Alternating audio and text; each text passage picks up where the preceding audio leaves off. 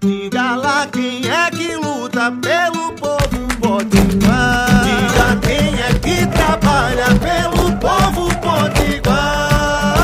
Ela é a cara do povo da gente que levanta cedo, que trabalha muito e luta sem medo. Coração que não se cansa. O nome dela é trabalho, é. Mas pode chamar de Isolda Dantas.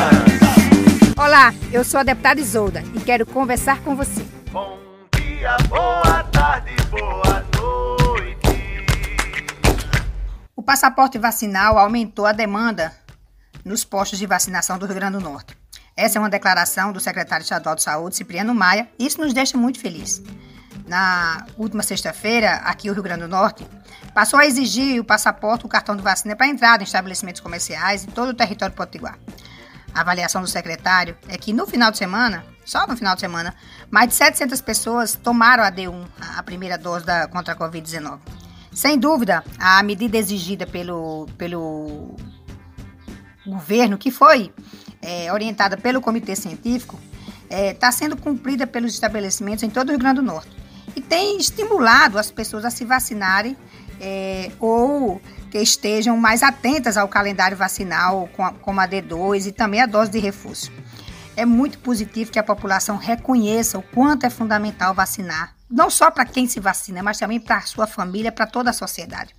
Por outro lado, por exemplo, em Mossoró, nós temos um ginásio é, que ainda está lotado, aguardando pessoas para fazer testes da Covid.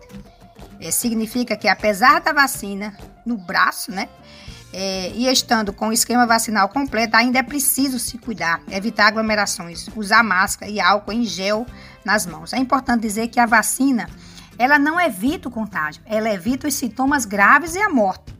É, continuar, e por isso nós temos que continuar seguindo todos os protocolos de saúde. É fundamental para que a gente é, consiga é, avançar é, para vencer essa Covid. As unidades de saúde é, estão lotadas, e tem a gripe, tem o vírus da gripe, mas também tem o vírus da Covid-19. E por isso a gente tem dito: vamos continuar nos protegendo, usando máscara e é, evitando aglomerações o máximo possível.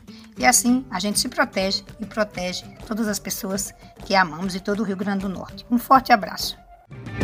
Isolda.